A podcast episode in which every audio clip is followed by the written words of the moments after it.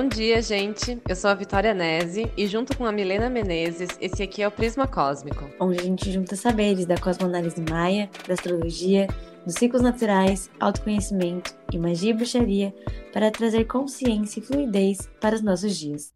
Hoje, quinta-feira, dia 16 de novembro, nós damos início a mais uma Onda Encantada. Tem bastante gente nova chegando por aqui. Se você é ouvinte recente, nos acha lá no Insta, manda um oi, diz que veio aqui do pod. Os nossos arrobas estão aqui na descrição.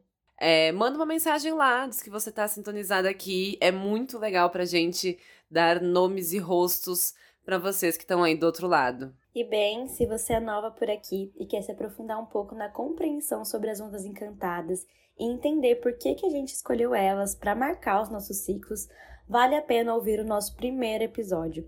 Você pode pesquisar por EP.1 ou Onde a Astrologia e a Cosmoanálise Maia se encontram aqui na nossa página do podcast. Nele, a Vi explica sobre a matriz do Tzolk'in e as ondas encantadas, e eu falo sobre as raízes da astrologia e a gente comenta sobre o poder que podemos acessar utilizando dessas duas ferramentas no nosso dia a dia.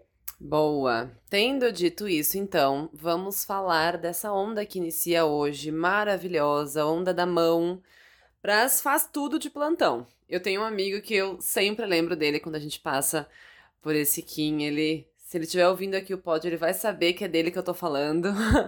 Porque é aquela energia, tipo assim. Sabe aquela coisa que você vê todo dia e daí você pensa, eu tenho que arrumar isso, eu tenho que arrumar isso, tenho que dar um jeito nesse negócio aqui. Mas você nunca faz. Pois bem, onda da mão, você vai bater o olho e você vai assim, ó, vem um impulso surreal e você vai resolver o negócio em três segundos. É uma energia de botar a mão na massa, fazer as coisas. Pensa que a mão é o poder de dar forma para as coisas, de ver acontecer, de parar de, de postergar, é a praticidade, é a resolução, tá? E também, para além do palpável, para além das, das coisas práticas, essa é a onda das conquistas. Mas aqui tem um ponto importante, né? O que, que é uma conquista para você? Você realmente consegue validar as suas conquistas? Você consegue sentir que está progredindo e se parabenizar por isso? Você consegue hoje reconhecer que você não está mais no lugar que você estava ontem?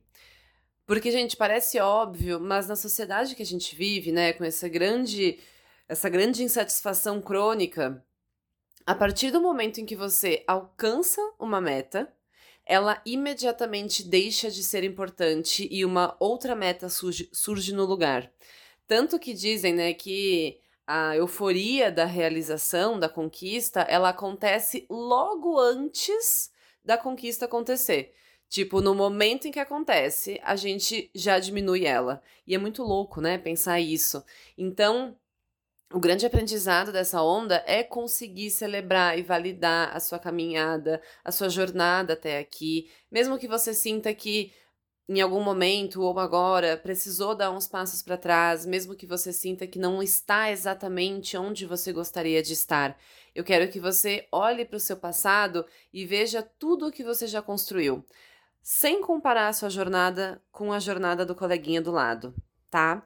Existe aqui também um aprendizado com relação à abundância, né? Porque hum, dessa forma eu exercito o meu cérebro a perceber mais do que eu tenho, do que eu sou capaz, do que eu consegui, ao invés de estar focada em tudo que ainda falta, todas as metas que ainda faltam bater, tá? Uh, inclusive, né, tem um, um segredo, assim, das pessoas bem-sucedidas. Eu li isso em algum livro, tá? Que eu não vou lembrar qual é. Mas, enfim, que uh, essas pessoas nunca se deixam esquecer de todos os passos que elas deram. Elas olham mais pro tanto que elas progrediram do que pro tanto que ainda falta progredir, né? Tipo assim, olhar mais pra escada para baixo, tudo, tudo que eu já subi, ao invés da escada para cima, tudo que ainda falta. E a energia que vem nos dando suporte durante essa onda é o Kim do humano, o grande sábio do Tzolk'in, que nos mostra exatamente isso Todas as nossas experiências são chamados para a evolução. O meu professor de Vedanta falou uma coisa assim na, na aula ontem que tem tudo a ver com esse assunto aqui. Ele disse que encarnar como humano é descrito nos Vedas como a vida das oportunidades. É a condição da existência em que mais se tem livre-arbítrio. A todo momento a gente, de fato, está escolhendo como olhar para as experiências da vida. A todo momento a gente está tecendo os nossos karmas, né? Esse uh, poder de escolha, de entendimento, valorizar essa condição, é o que o Quinto Humano vem nos apresentar nessa onda. E às vezes a gente esquece disso. E eu acho que essa perspectiva nos tira do automático do dia a dia. Nossa, eu achei muito forte essa onda chegar logo após da volta de Saturno, que é o nosso senhor das responsabilidades e das estruturas, ao seu movimento direto. Enquanto ele está no movimento retrógrado, a gente tem essa tendência que a Vi comentou de olhar para as coisas, fazer uma nota mental de que a gente precisa resolver aquilo, mas acabar deixando passar. Isso leva a uma sobrecarga interna e a um sentimento de frustração do tipo: Nossa, a minha vida é muito corrida, eu faço tanto, não aproveito nada, e mesmo assim parece que não tem nada feito.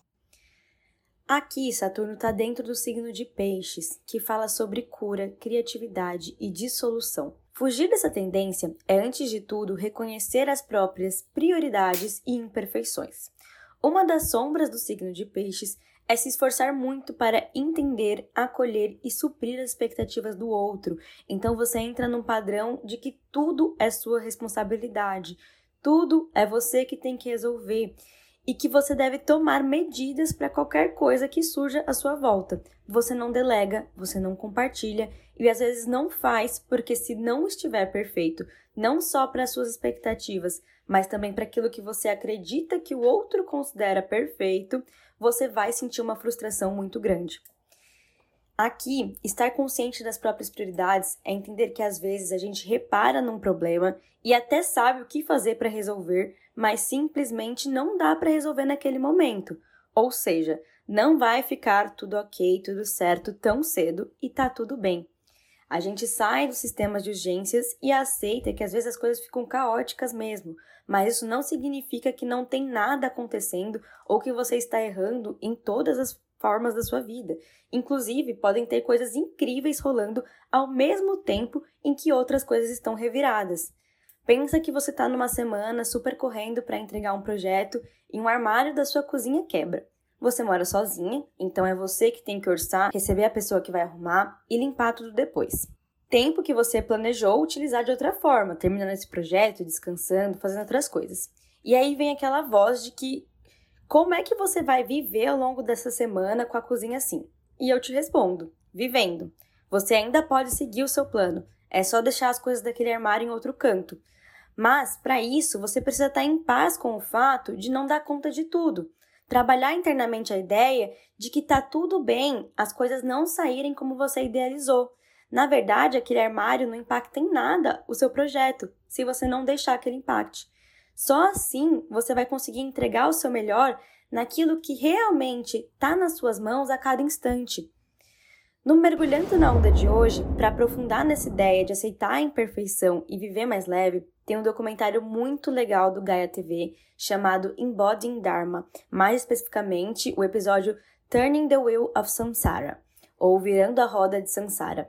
Ele fala sobre esse ciclo de insatisfações que a gente cria, que a gente tem que dar conta de tudo, e assim que a gente dá conta da primeira coisa, ela já não é mais importante, a gente tem que fazer a segunda. E ele também traz ideias de como a gente pode quebrar essa roda de sofrimento. Esse Gaia TV é como se fosse um Netflix místico, mas vale muito a pena você pegar o teste grátis para assistir esse episódio e mais coisas maravilhosas que tem lá. Eu acho que hum, isso aí que você falou, acho que tem no YouTube. Mas é então... inglês. Inglês sem legenda, Sim, enfim. ele é inglês. É, eu acho que tem no YouTube, porque eu lembro que eu assisti e eu acho que não era no Gaia. Enfim. Fica a dica. Ótima podcasters. dica, inclusive. É muito massa esse. É muito massa esse documentário. Tá. Pegando aí esse gancho da Mi, vamos falar sobre a parte mais desafiadora dessa onda, que pode ser bem, bem complicada. Então presta atenção aqui. Porque é um mal que assola, assim, muita gente que passa pela minha consulta. Eu sei que da mim também, a, a gente já falou sobre essa sombrinha que a gente tem aqui, é, que é a necessidade de controle. Pessoas que têm o Kim da mão forte no seu mapa tendem a sofrer com essa coisa do, com essa coisa do controle e da confiança. Aquele tipo de frase assim, deixa que eu faço, mas que na verdade esconde um deixa que eu faço porque eu quero ter o total controle do resultado final. Na verdade, a frase é essa, né? Então, existe um grande desafio em sustentar o não saber, o não saber como a outra pessoa se sente, o não saber se a ideia vai dar certo, o não saber quando que tal coisa vai acontecer. É, quando tem um incômodo exagerado em cima dessas questões, é sinal de que esse incômodo vem, na verdade, da falta de controle, da sensação de estar no escuro e não saber as respostas e ter que agir mesmo assim. Então, o meu convite aqui para você é que você experimente confiar em si mesma e na sua intuição e abrir mão do controle. Quando a gente não consegue suportar a ideia de não ter o controle sobre as coisas, isso muitas vezes nos trava, né? Impede as nossas ações porque a gente não sabe no que, que elas vão dar. O Kim da Terra, no ponto antípoda dessa onda, é que nos desafia a soltar e confiar. Tem aquela frase lá bem clichêzona, né? Se você tá com a mão fechada, agarrada, firme e no controle, tudo o que você tem é o que cabe na sua mão. Mas quando você está destemidamente com a mão aberta, sem segurar nada, sem tentar controlar nada, cabe na sua mão todo o universo. Certo? Então pensem sobre isso. Bem, e aqui eu acho que vale lembrar que essa questão do controle também é uma sombra escorpiana. E nesse período nós estamos nos últimos dias do Sol nesse signo e de Nos Marte últimos também. já? Meu Deus, passou muito últimos rápido essa dias. temporada de escorpião. Foi, eu também nem vi passando, gente. Não sei o que Caraca. aconteceu. Ela só. Nossa, passou muito rápido. Eu nem acreditei. Eu, eu juro, eu tava olhando, eu fiquei, é sério? E bem, isso pode potencializar esse padrão do controle. Tudo aquilo que é ciúmes, apego, desconfiança nas relações são formas de querer controlar e de alguma forma dizer: olha, eu sei mais. E se não é do jeito que eu faço, do jeito que eu gosto, então tá errado. É melhor que você melhore. Só que isso, além das travas que a Vi mencionou, tá te colocando mais uma vez no modo de sobrevivência, no sistema de urgências. Porque antes de chegar ao problema, você já está prevendo, ou melhor, criando ele. E assim a sua vida vai ficando pesada porque você tem que estar na defensiva. Eu te convido a escolher três coisas na sua vida que não aconteceram como você imaginou e hoje você percebe que foi muito melhor do que você tinha pensado. Ou que pareceu dar errado no princípio, uma oportunidade que você se sentiu perdendo, uma festa que você queria ter ido, mas não rolou, e depois você descobriu que foi ótimo não ter vivido aquilo, que tiveram vários problemas naquele lugar, ou nessa festa, nessa oportunidade. Ou até um evento, alguma coisa que rolou e foi super inesperada e que talvez, se você tivesse passado dias planejando, não teria sido tão mágico.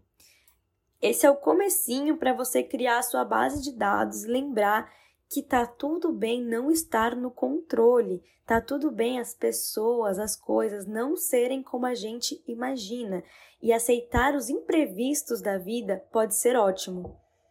Ai, amei, amiga. Já me vieram aqui, inclusive, algumas coisas em mente, assim, sobre isso que você falou.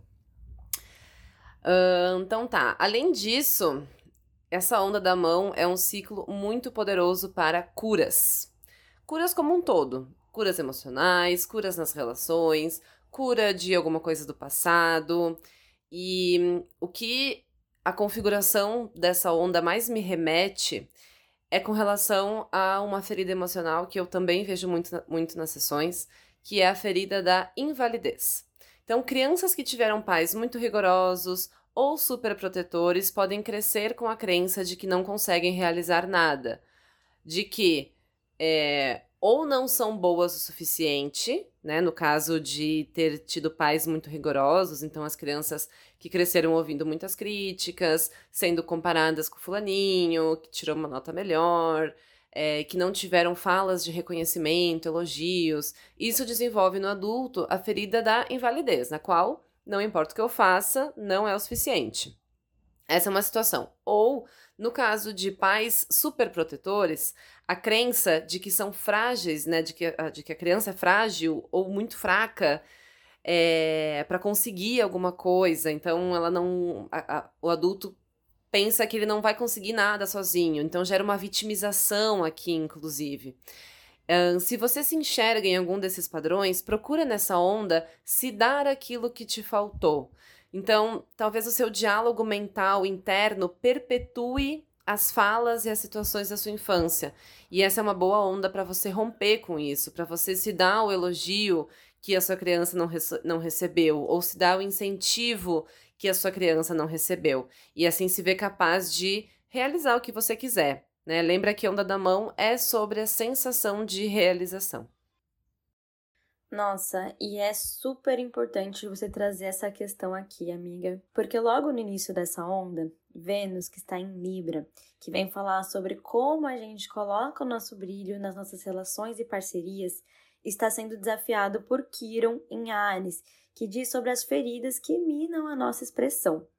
Além das questões da criança, é importante revisar a forma que você acha correto se portar em relações, especialmente aquelas de hierarquia, chefes, às vezes a família, os próprios pais, amigos que você considera serem mais, estarem numa posição melhor que a sua, e também aqueles que você considera estarem numa posição pior que a sua.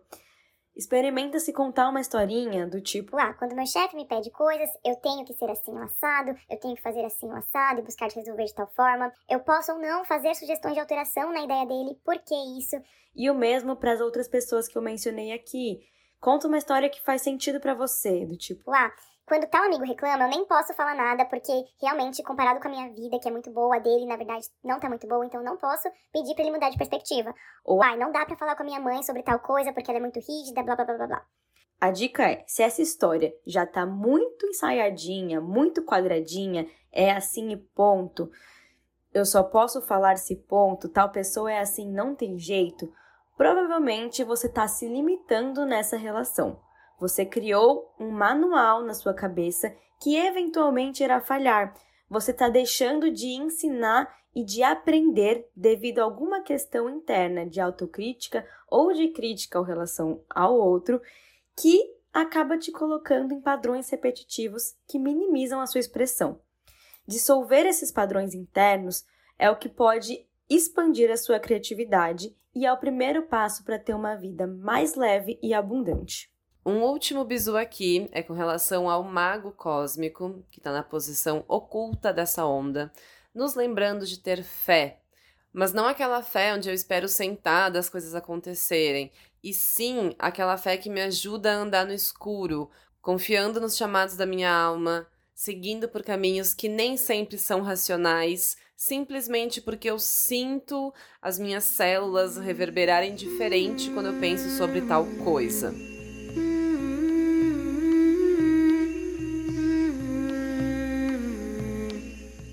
E no Para Entrar na Onda da Mão, nós vamos sugerir para você trabalhos manuais.